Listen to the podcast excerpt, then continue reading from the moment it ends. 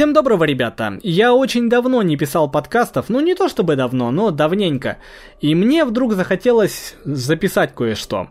Я только что закончил писать за кадр к одному из э, своих выпусков. Не буду конкретизировать, какому именно, но смысла не имеет. Мало ли, когда вы слушаете, может быть через год после записи. И я словил себя на мысли, что более легко, приятно и хорошо я не писал за кадров очень давно. Если вообще мне когда-нибудь удавалось писать закадры настолько легко и с задором даже как-то, с задором. Вообще, что такое закадр? Наверное, немножко углублюсь в э, суть данного слова. Да, и, кстати, не обращайте внимания на чуть подсаженный голос, потому что я могу джигурдить... Ну, нет, джигурдить, конечно, не могу, но что-то в этом роде... Да, голос немножко подсел. Объясню также почему. Так вот, э, закадр. Закадр это не что иное, как э, реплики, записанные э, на микрофон, под которые э, ставится какой-либо видеоряд, чаще всего трейлеры. Поскольку сейчас я не пишу кадров, то есть я не пишу себя на камеру, а нет визуальных моих визуальных вставок пока что, ну, не хочу пока что. А, да и времени это отнимает гораздо больше, я обхожусь простыми закадрами. Это проще, это быстрее, ну, в какой-то мере, по сравнению с э, обычными выпусками, которые появляются с видеокадрами, да, то есть с, с, моим, с моим отыгрышем в кадре, это быстрее, но не всегда это действительно быстро. У меня за три почти года видеоблогерства парадоксально, столько времени прошло, что вот уже три года. За три года видеоблогер... видеоблогерства, а точнее киноблогерства, у меня выработалась такая формула, что ровно 90% оговорок чаще всего мною вырезается, то есть 90% чернового материала, и если сейчас я, например, вижу, что я писал за кадр полтора часа, то есть это что получается, это так, час 60, 30, 90 минут, то примерно выпуск э, который я сейчас записал, то есть выпуск киноблога, который я записал, составит около 8-9 минут, может быть 7, хотя вряд ли. А, я предполагаю почти со стопроцентной уверенностью, что так оно и будет. То есть, если я записал 90, мати- 90 э, минут материала, то итоговый кадр выйдет где-то 8-9 минут. Почти всегда так и бывает. Я помню, что раньше, когда я писал подкасты, я даже, мне не требовалось конкретной темы или чего-то прочего, а сейчас как-то я даже без темы немножко теряюсь. Говорить о том, о киноблоге как таковом, ну, наверное, стоит. А сейчас осень, и когда мне пришлось пробегать глазами релизную осень нашу, то есть по рели релизам осени, я пришел к выводу, что, к сожалению, в этом году осень очень не блещет хорошими премьерами, приятными премьерами, на которые было бы приятно посмотреть. К сожалению, я сделал для себя вывод, что в этом году осень довольно тухлая, если вообще не говорить о том, что два K16 вышел довольно тухлым. На премьеры, на блокбастеры, на кассовые сборы, да и не я один об этом говорю, об этом многие уже записали ролики, тем более там киноблогеры. Я подумываю над тем, чтобы сделать ролик касательно блокбастеров, но пока что я могу оформить три четверти материала, но пока я не посмотрел Доктора Стрэнджа, я не могу сделать ролик. А, ладно, не буду скрывать, я хочу сделать такой сравнительный ролик, у меня в инстаграме Инстаграме даже была фотография, э, логическое сравнение между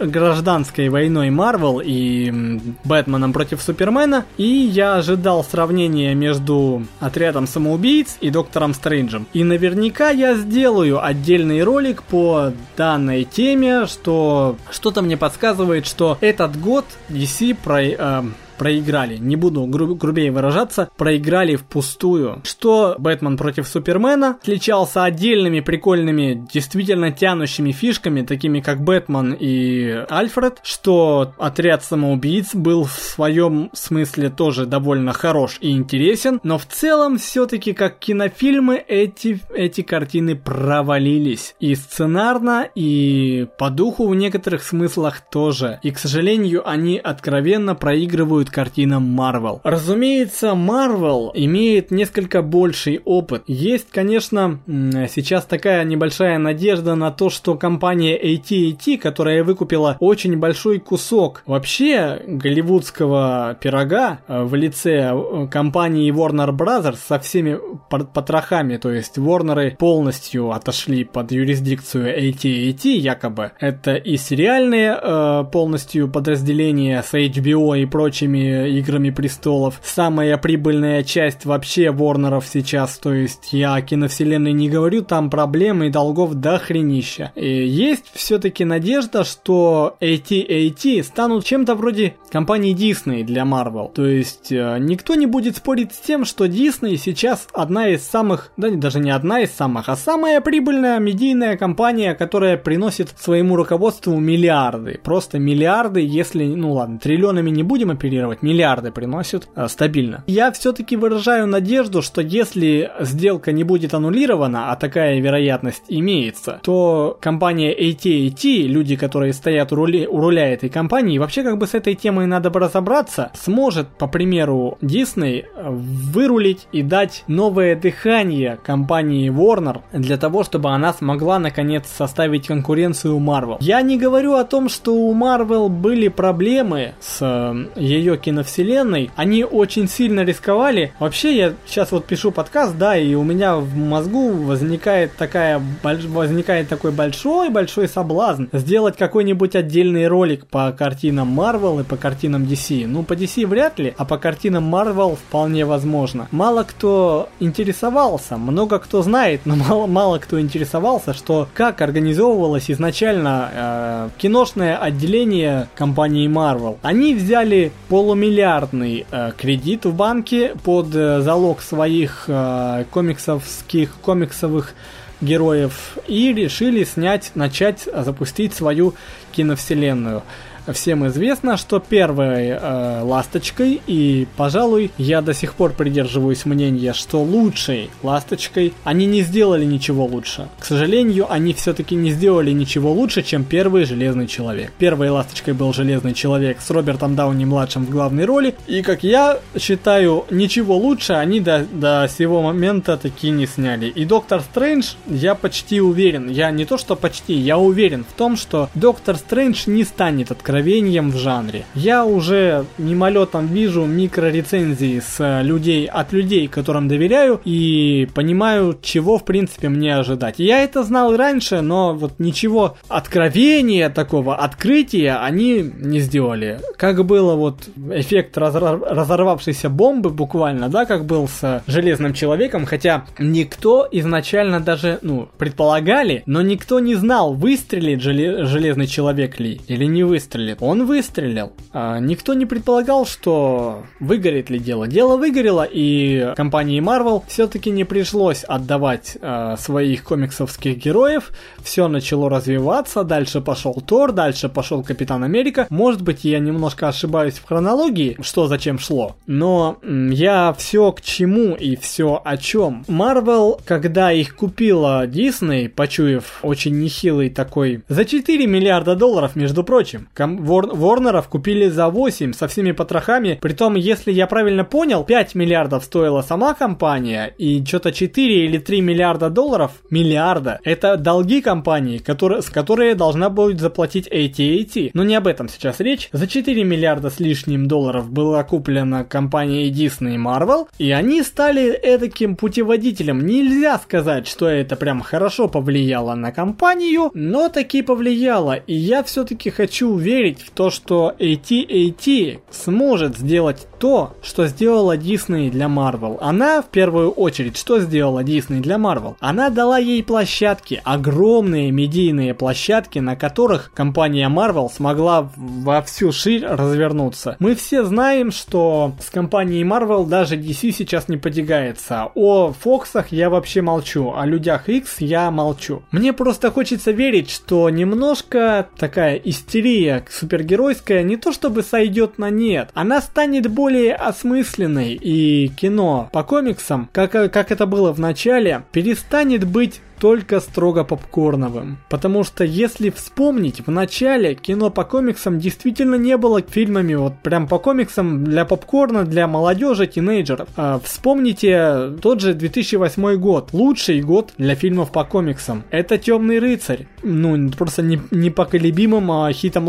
Леджером. Это, это, между прочим, DC, это Ворнеры. Вспомните того же Железного Человека, вспомните Хранителей, вспомните один из самых нетипичных фильмов по комиксам, это Город грехов, который вышел еще раньше. Вспомните вообще э, мало кому известный фильм, ну, мало кому известно, что это снято по граф-роману. Тем не менее, картина Ворон, о которой у меня есть обзор, и либо в ближайшее время будет обзор еще один небольшой, либо уже лежит на канале, можете перейти посмотреть. Ворон, который снят по графическому роману. Это картины, в которых далеко не всегда можно сразу понять, почему, по какому материалу это снято. Также, наверное, упомяну пару слов, скажу о... Я вообще не знаю, как э, этот подкаст озаглавить, но я знаю людей, которые с большим удовольствием послушают этот подкаст. Правильно ведь, Раф? Пару слов скажу о сериальной вселенной. Понятное дело, что большая чехарда в DC происходит из сериальной вселенной. Киновселенная DC, то есть руководство компании, упорно не хочет объединять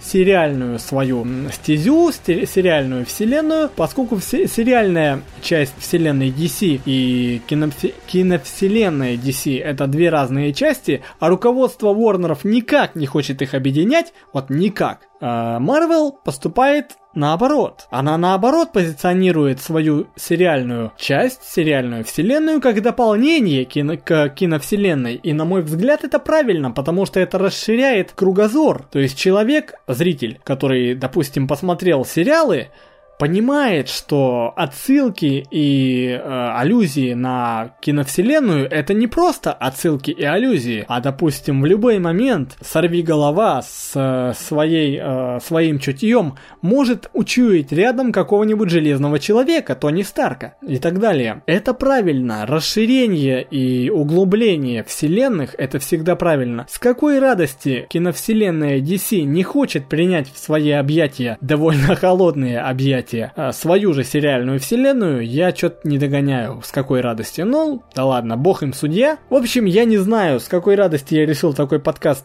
абсолютно спонтанный подкаст записать, так, наверное, его и назовем. Как вы лодку назовете, так она и поплывет. В общем, я хотел поделиться такой странной радостью, наверное, не радостью даже, так, э, наблюдением. Я действительно очень давно не писал подкастов с такой закадров, а с такой радостью и одухотворенностью легкостью. Так легко материал мне, пожалуй, никогда еще не давался, за исключением пары-тройки заезженных моментов, когда повторы откровенно выбешивали, ну, бывает такое. Обычно у меня бывает это очень часто, и к концу закадра ты выходишь не только без голоса, когда ты разговариваешь вот таким голосом и не знаешь, как дальше вообще разговаривать с людьми, но и ментально ты очень сильно вымотан после закадров. А сейчас я вот с таким поднятым духом и приятными ощущениями на душе, что даже захотелось мне записать вот этот подкаст. Не знаю, чего вдруг. Вот я с такой улыбкой, наверное, не писал подкастов еще никогда. Хотя у меня есть предположение, почему так сегодня, именно сегодня так происходит, потому что сегодня у меня довольно значимый в моей жизни день. Даже день значимый не сколько для меня, сколько для очень близкого мне маленького-маленького человечка, но тем не менее вот этот, наверное, одухотворенность приятным моментом тоже играет свою роль. В общем, ребят, я о чем? Да, у меня был такой немножко хандричный момент, я не писал за кадров, я не монтировал